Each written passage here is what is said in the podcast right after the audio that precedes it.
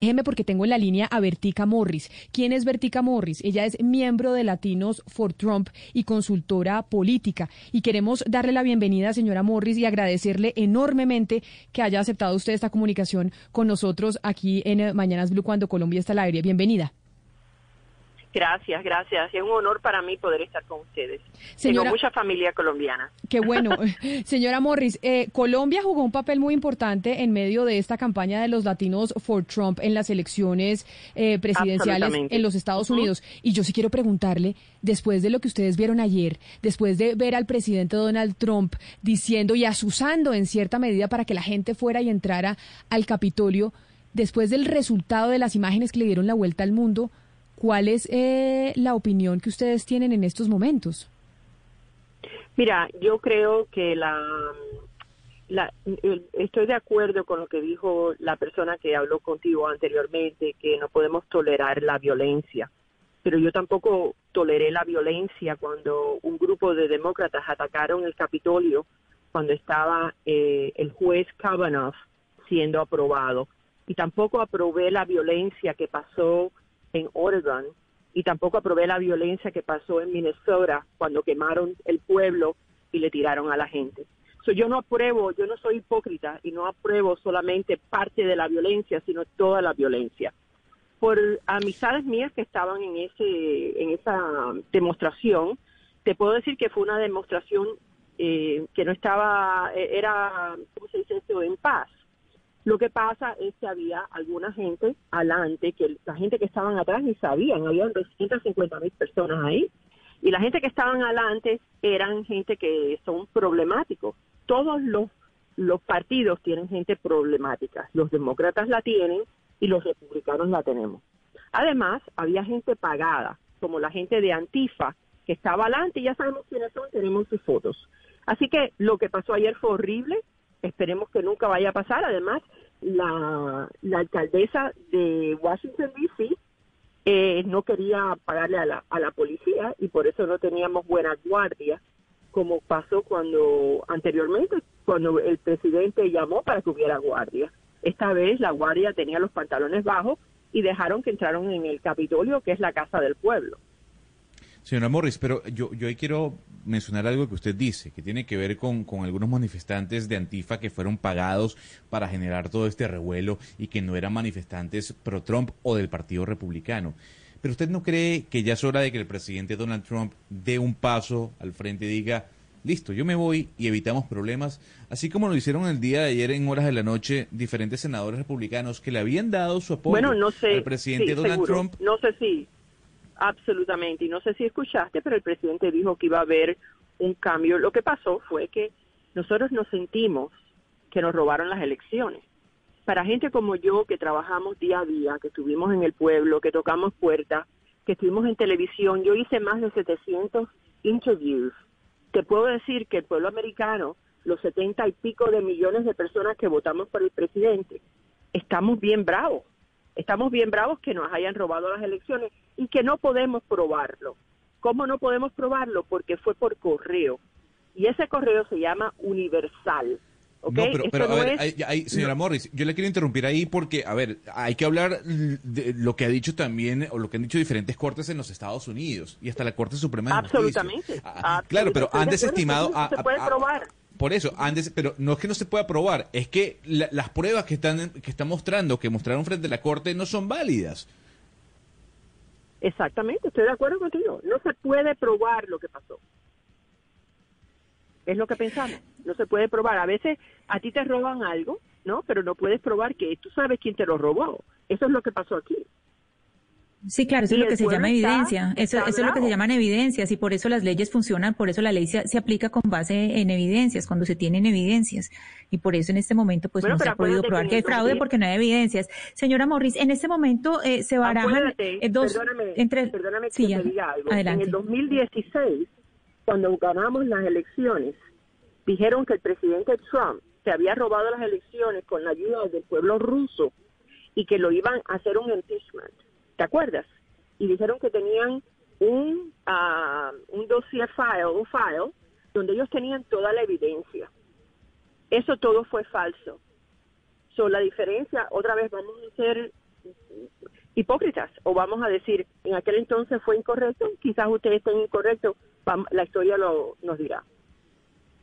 Mire, en ese momento se, se, plantean varias posibilidades, pero entre de esas dos posibilidades hay, hay dos que son bastante fuertes y es la aplicación de la enmienda, enmienda 25 o eh, otro impeachment. Ya se están hablando de, de, otro impeachment. ¿Usted cuál cree, señora Morris, que serían eh, las consecuencias o los efectos de que se llevaran a cabo cualquiera de estas dos posibilidades? Yo creo que eso es mucho ruido. En ninguna de esas cosas van a pasar.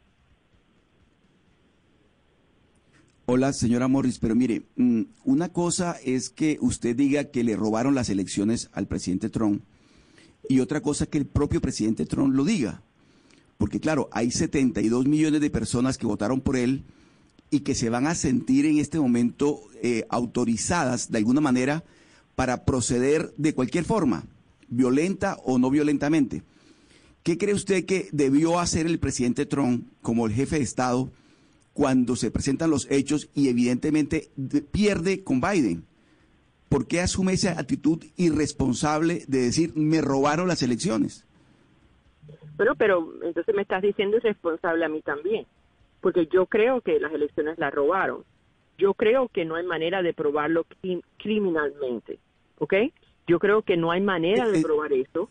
Yo sé lo que digo, señora Morris. Yo estoy mirando cómo pasó, pero no lo podemos probar. Entonces, sí, pero señora Morris. Ustedes tienen que Pero señora Morris, ahí entonces uno tiene una duda de la que creemos es el, eh, el, país más importante del mundo. ¿Para qué sirven sus instituciones? ¿Para qué sirven sus cortes? Si tienen eh, población como usted y como el propio presidente Trump, que a pesar de que han fallado, han dicho acá no hubo fraude y lo han dicho en repetidas oportunidades, ustedes, a pesar de la manifestación de las instituciones de su propio país, dicen que no, que sí hubo fraude. Mira, yo creo y lo que yo voy a hacer, lo que yo voy a trabajar en los próximos cuatro años o dos años, va a ser en cambiar el modo que las elecciones son hechas.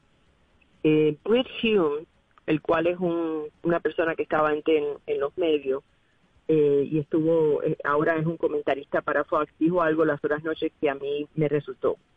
Él dijo, estas son las elecciones más importantes que hemos tenido y las elecciones que no vamos a poder probar si esto se las robaron. Lo único que podemos hacer es estar seguras que las próximas elecciones esto no pase. ¿Por qué? Porque los demócratas en el 2016 dijeron que le habían robado las elecciones, ¿verdad?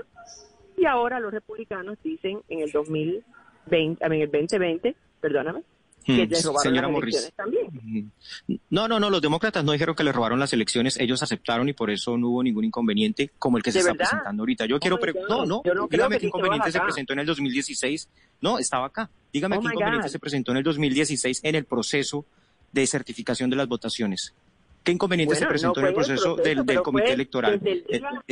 no, desde el día el, que dijo, el que dijo desde antes de las elecciones, el que dijo desde antes de las elecciones, que lo, que lo habían robado las elecciones fue el candidato en ese momento, Donald Trump, antes de que él se enterara de que había ganado y de que podía ganar, porque usted sabe que él no corrió a la presidencia por la intención de ganar, sino simplemente por rebautizar su marca. Entonces, digámoslo así, los demócratas aceptaron y Hillary Clinton esa misma noche salió, lo llamó, le dijo, usted ganó, señor, listo, adelante. Eso fue lo que pasó, entonces no, no desinformemos a la gente.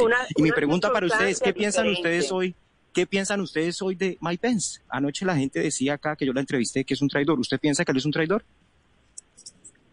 No, mira, yo creo que Mike Pence eh, ejerció la ley y nosotros somos gente de ley, pero lo que tú estás diciendo no está correcto.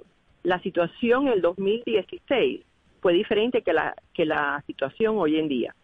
En el 2016 el presidente ganó por una mayoría enorme, pero después que ganamos, los demócratas dijeron, después que fueron, fue juramentado, dijo, nosotros no vamos a aceptar que tú ganaste y te vamos a impeach y te y lo llevaron a la corte y por dos años le hicieron la vida imposible. Es más que hasta ahora nunca la han aceptado. Por las relaciones que estaba teniendo, por haber presionado al presidente de Ucrania diciéndole investiga a Joe Biden y si usted no lo investiga, pues yo le retengo los fondos. Por eso fue que le hicieron el impeachment. Entonces, otra vez, no confundamos a, la gente. Las elecciones no tienen nada que ver con la razón por la cual se dio el proceso de impeachment. Es que ese es el asunto, que ustedes desinforman a la gente. el, el hijo de Biden es un criminal.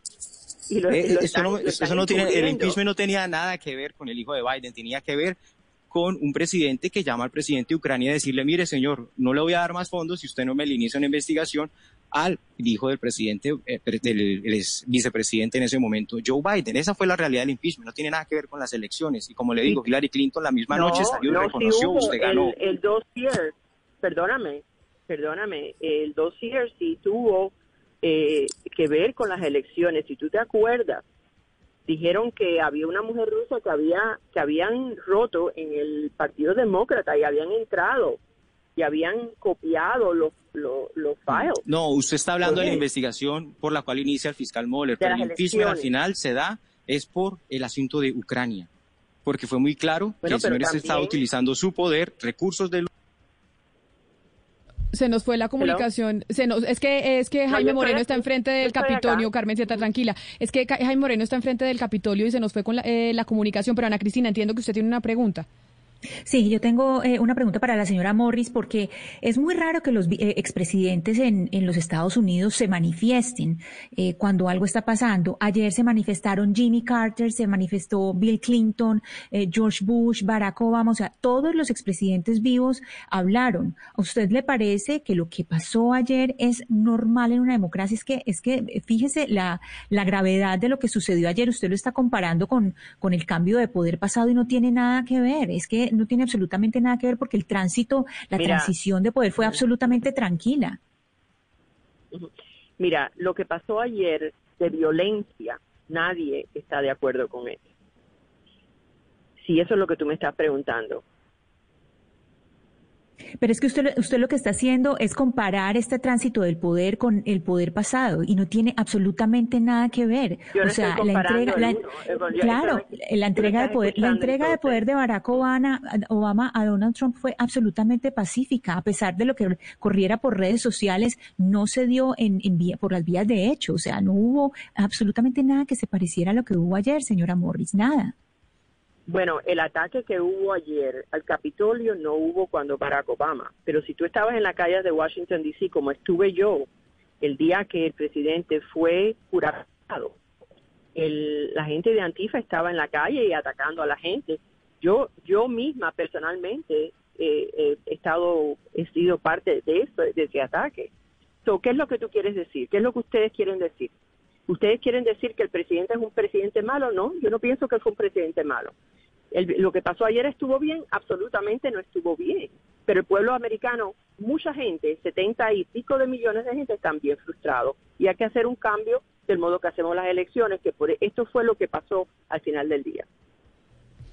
Pues eh, Carmen eh, Bertica Morris, muchas gracias por habernos atendido. Usted como miembro de Latinos for Trump y consultora política además, porque sí, eh, pues hay muchas preguntas de entender qué fue lo que pasó ayer, si no se, si no se les pasaba por la cabeza que eso era lo que iba a suceder cuando se alimenta un discurso de decir no se reconocen las elecciones, acá hubo fraude, donde hay una polarización enorme en los Estados Unidos y escucharla, pues sin duda alguna también es entender lo que piensa pues una, una parte muy importante de Estados Unidos, 72 millones de habitantes, ni más ni menos. Mil gracias por habernos acompañado.